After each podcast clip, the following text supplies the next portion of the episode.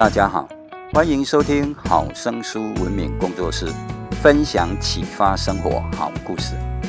今天来分享一则司机的演讲。有一个很有名的演说家，常常到处演讲。他有位老司机帮他开车十几年了，每次演讲时都坐在第一排替他鼓掌。司机听过的演讲不下数百场。有一天，司机忍不住跟演说家反映。老板，你十几年来讲的都是那一套，我早就倒背如流，搞不清楚为什么还有那么多人要请你去演讲。以后我替你上场就可以了。演说家听司机如此说，心想不妨试试，于是选了一个没有人见过演说家本人的场合，派司机替他上场发表演说，换他在台下听。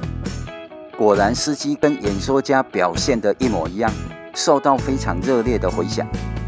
会后，听众就演讲的内容问了个问题，冒充演说家的司机被这个突如其来的问题吓傻在台上，最后说了一句：“哦，关于这个简单的问题，请我的司机回答就可以了。”有些刚从事传销的人只学到了一些皮毛，或是生活中有些许的小成就。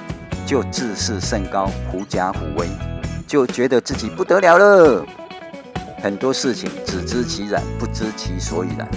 功夫学得不扎实，就下山跟人挑战，遇到问题就被打得遍体鳞伤，铩羽而归。近年来，传销市场蓬勃发展，传销人更要努力学习，以专业的能力来经营及发展，才得以成大功、立大业。我是高文敏。